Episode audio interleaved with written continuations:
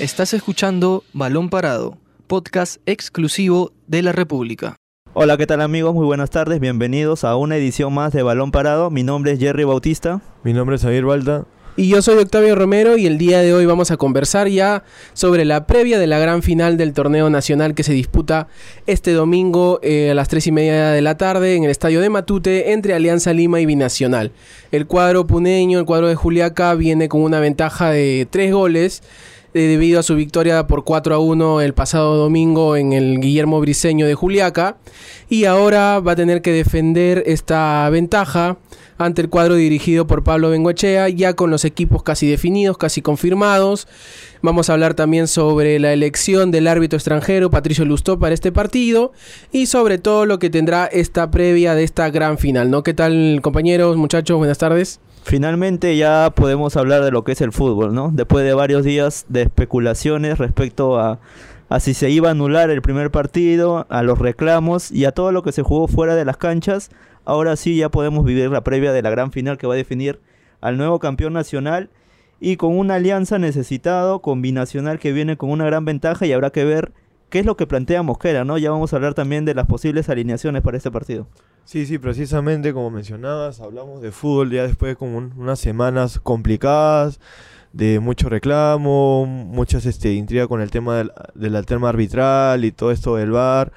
Pero bueno, ahora todo se pinta para una final bonita, pese a que el resultado es un poco, bueno, a favor de, de Binacional. Pero yo creo que Alianza, de local, con su gente, creo que ya todas las localidades se llenan, ya están, están compradas. Pero bueno, vamos a analizar este, esta final que decide un nuevo campeón. Y bueno, veremos.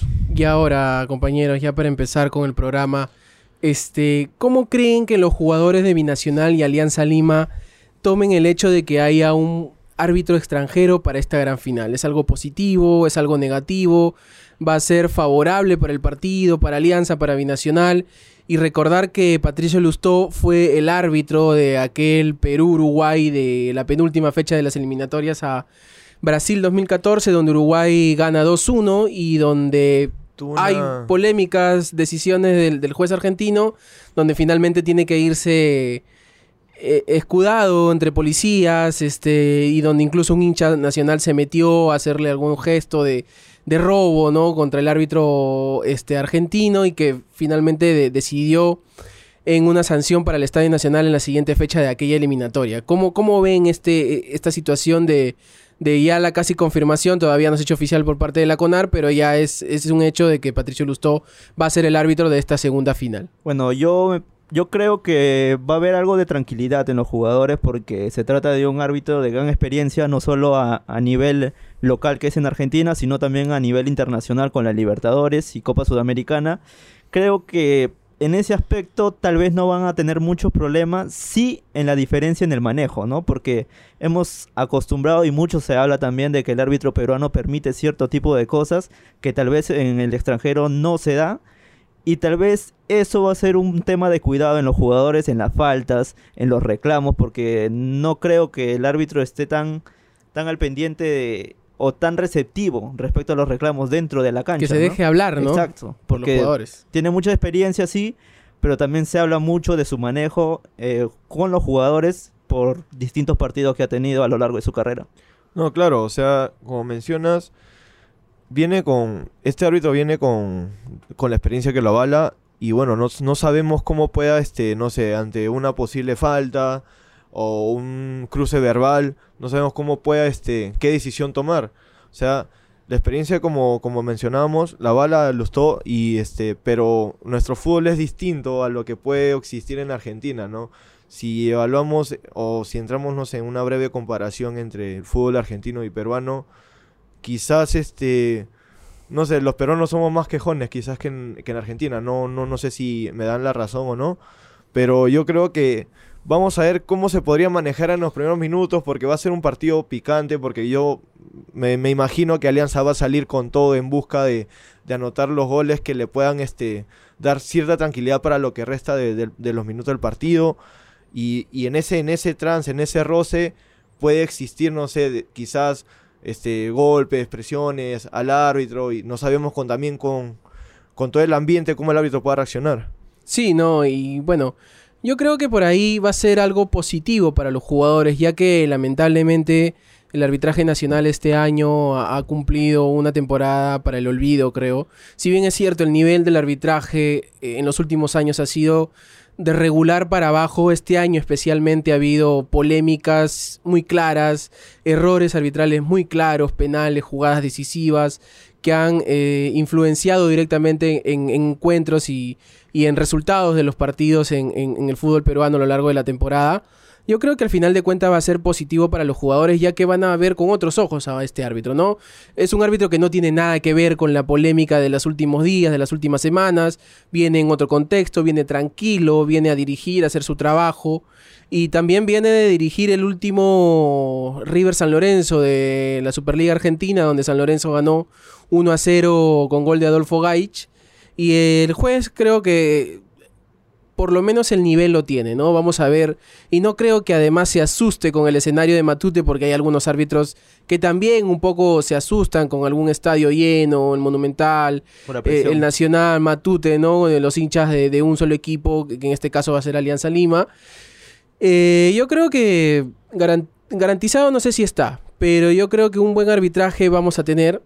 Eh, Patricio Lustó tiene nivel, tiene garantía de, de- de poder llevar bien este, este partido, pero el tema aquí está que no va a venir con su, con su terna completa. Los, asis- los árbitros asistentes, los jueces de línea, van a ser peruanos.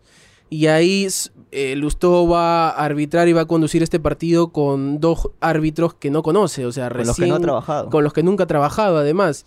Y ojalá lo sepa llevar, ojalá esto no sea un problema, esto ya se ha hecho, ya ha pasado en mundiales anteriores, eh, donde hay árbitros de distintos países trabajan juntos en un, en un partido, pero especialmente en esta final, tratar de, de que Lustó trabaje con asistentes de- del fútbol peruano, creo que eh, no es del todo bueno, ¿no? Si era lo, lo ideal era que venga Lustó con su terna. Y justamente Pablo Bengochea se refirió a esto en conferencia de prensa hoy en, el Estel Grande 20 de Lurín, diciendo que, bueno, es, es una improvisación más de, de la Federación eh, Peruana de Fútbol respecto a estas finales, ¿no? Pero esperemos que el arbitraje pase a, segundo plano en el partido y ya vamos a abocarnos directamente a lo que es eh, el- la previa del partido, ¿no? en el aspecto futbolístico. Alianza hoy entrenó, eh, hizo su último entrenamiento antes del partido y hay ya una posible alineación, este, una casi confirmada alineación para el día de domingo que aquí la tiene Jerry. Justo antes de, de pasar a las alineaciones, te iba a mencionar que en el bar estará el chileno Piero Massa y el colombiano Nicolás Gallo.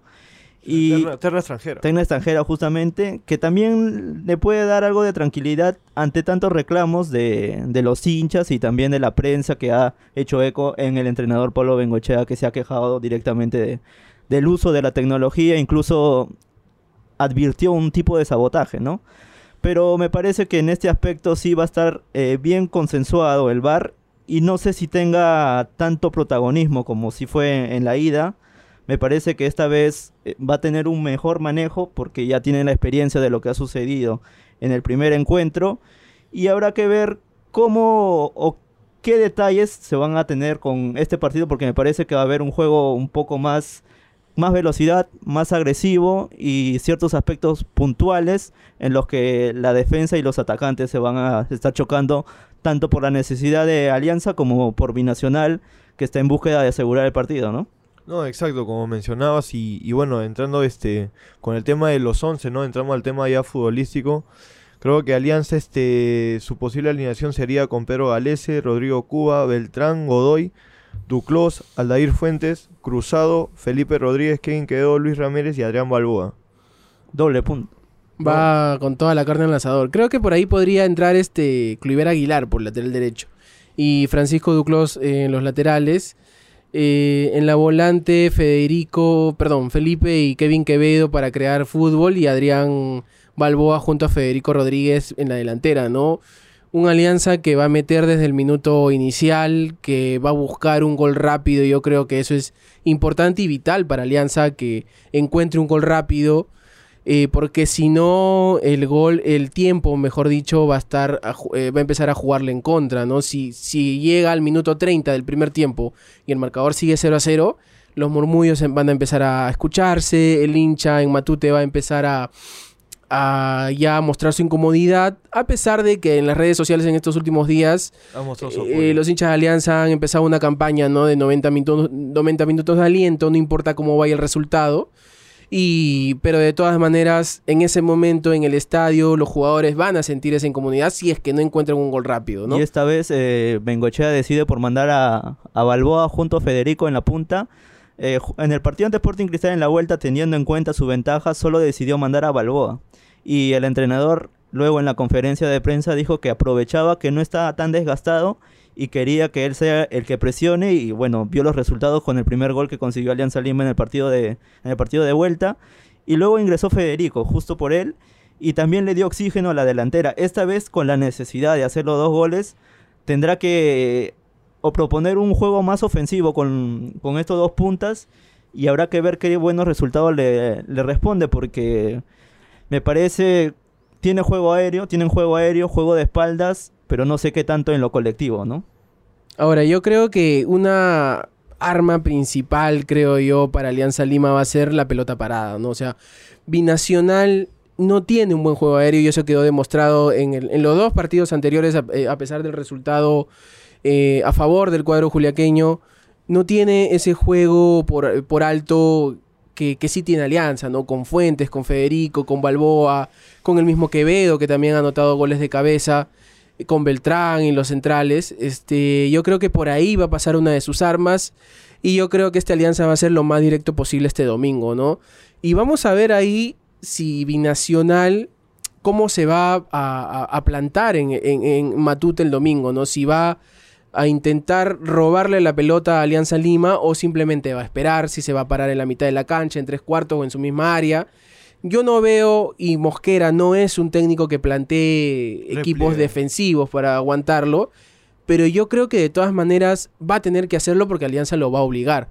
Eh, va a querer robarle la pelota binacional, pero yo creo que al final Alianza va a ser el que, el que se el que, el que imponga su dominio durante por lo menos el primer tiempo. Vamos a ver en el segundo cómo va el resultado, pero ahí vamos a ver cómo Binacional responde hasta- as- ante este reto, ¿no? No, siempre, siempre el desgaste de los primeros minutos, sobre todo en los primeros 15, creo que por ley del fútbol, siempre el rival, el, equipo que está con la necesidad de, de convertir en esta oportunidad, Alianza tiene que buscar los goles más, lo más rápido posible porque, como mencionas, si pasan los minutos y no, no consigues ese gol que te pueda dar, digamos, ese impulso extra para lograr el otro, en este caso porque se, eh, la final se define por, por el tema de, de los goles, ¿no?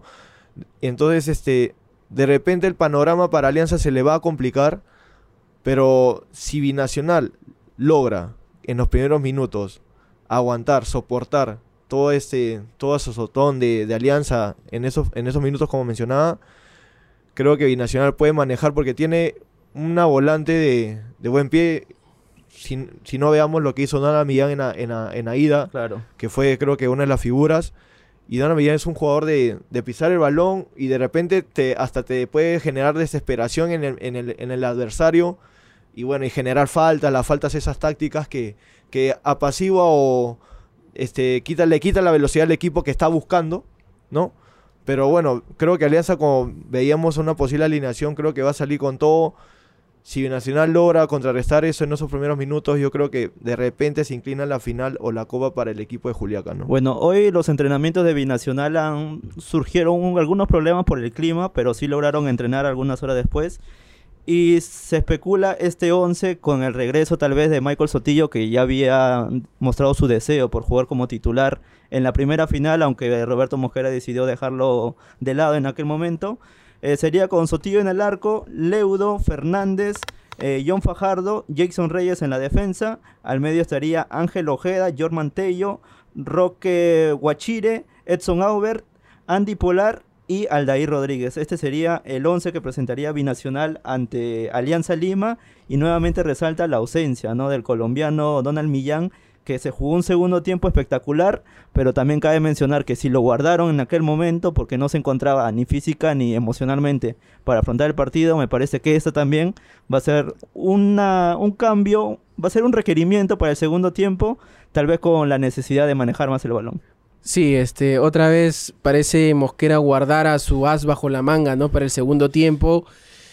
Vamos a ver si ahora nuevamente le resulta, ¿no? Eh, porque Donald Millán podría ser una buena opción desde el inicio para manejar la pelota, para justamente quitarle la pelota a este Alianza y que entre un poquito en desesperación, ¿no? Porque Millán, y especialmente en Matute, yo le recuerdo un partido con UTC el año pasado, donde jugó muy bien contra Alianza Lima. Creo que Alianza se jugaba el, el torneo Apertura Claro, de- de- del 2018 lo empata, creo, 1 a 1 y termina eh, campeonando Sporting, Sporting Cristal, Cristal. sin jugar un miércoles por la noche, recuerdo. Era un partido que estaba reprogramado. Es exacto, está reprogramado por la, partici- la participación de Alianza en la Copa Libertadores y finalmente Millán, como eh, en Juliaca, jugó un partidazo contra Alianza, ¿no? Pero bueno, Mosquera ha optado por guardarlo eh, seguramente para el segundo tiempo, los 30 minutos finales, o depende cómo va el resultado, lo va, lo va, lo va a mandar al campo de juego, pero seguro que va a jugar. Ahora, tenemos también estadísticas eh, de Alianza Lima como local, ¿no? O sea, hay buenas y malas. Por ejemplo, eh, Pablo Bengochea, desde que ha regresado, no ha perdido en Matute. Eh, ha jugado en 11 partidos y ha conseguido 7 triunfos, 4 empates, ninguna derrota. Eh, algo positivo. Y otra cosa, las, las dos veces que Alianza Lima ganó por 3-0, no tenía a Pablo Bengochea como entrenador. El primero fue ante Sport Boys eh, con Miguel Ángel Russo eh, en, el tor- en el torneo de verano, me parece. No, fue en el debut. En, el debut del torneo de apertura, ¿cierto? Y este, la otra fue eh, contra Sport Huancayo de visita con Víctor Reyes y Duarte en, en ese binomio que conformaron eh, en, en el interinato tras la salida de Russo, ¿no? Hay estas estadísticas, Alianza no ha perdido, pero necesita ganar eh, por tres goles de diferencia. Un resultado de tres goles que ya ha conseguido a lo largo del campeonato, ha ganado en, repetidas ocasiones, pero también no ha podido guardar el, el- el cero en el arco, ¿no? Es, es un equipo que le anotan fácil y que ahora vamos a ver si logra este, aguantar ese cero eh, a su favor, ese cero en, su arco, para poder este, intentar marcar el tercero o el cuarto gol que lo lleve a campeonar en los 90, ¿no? Y cómo responde Binacional ante esta situación. Y ese es el detalle porque hemos visto algunos partidos de Alianza en los que está controlando el juego, está ganando y de un momento a otro aparece un descuido y les, les hacen el gol. Y eso les ha costado algunos empates en, en el mismo Matute. Y creo que Bengochea aprende de, de los errores que, que ha cometido en los planteamientos. Y ya se había conversado mucho de que es un estudioso en lo, de- en lo defensivo. Y me parece que esto, esta aplicación de cómo va a parar a los cuatro que van a estar al fondo, va a ser importante para poder controlar a Binacional y este Andy Polar que viene enchufado, ya lo hemos visto a lo largo de todo el año. Y habrá que ver cómo responden también en la marca, ¿no? Porque si bien es cierto, han anotado goles, en el llano es una de, de las críticas que se le pone a, a este binacional, ¿no?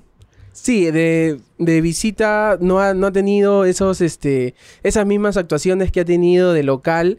E incluso este, este segundo trimestre del año, semestre, perdón, del año, no ha concretado la misma, el mismo nivel, mejor dicho, no ha mostrado el mismo nivel que mostró cuando ganó el torneo de apertura, ¿no? No, claro, como así este binacional de visita le ha costado un poco más, pero eh, Alianza yo creo que en los primeros es fundamental los primeros minutos de, para Alianza. Ahora vamos a ver, como mencionaba Jerry, se le vio este a Bengochea durante de que regresó a Alianza, siempre respetando su esto de, de defender bien, pero ahora tiene que buscar el resultado, ¿no? Ahora se le tiene que ver en la faceta ofensiva.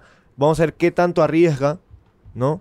Y No que también le sale. que también le sale, porque, digamos, quizás podemos decir que Binacional no le ha ido tan bien como decías, este Octavio, eh, de visita, pero de repente esta le pueda, le pueda ligar, digamos, en una contra, y Alianza va a tener que también este, contrarrestar eso, ¿no? Porque no tampoco quedar este desnudo abajo en, una, en busca de- del tanto rápido, y de repente un contragolpe lo puede perjudicar, ¿no? Y ahora, eh, un poquito para agregar lo, que comentó Jerry hace un momento sobre el, el aspecto defensivo de Alianza. este alianza contra Sporting Cristal en las semifinales demostró otra cara defensiva, ¿no?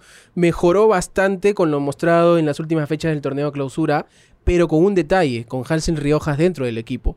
Ahora el defensor central, por una razón personal, parece que ha habido algo ahí entre Bengochea y el jugador. Eh, no va a estar, no ha, no ha sido considerado y eh, no fue considerado en la primera final en, en- en Juliaca y no va a jugar este el domingo en Matute, ya lo dijo Bengochea.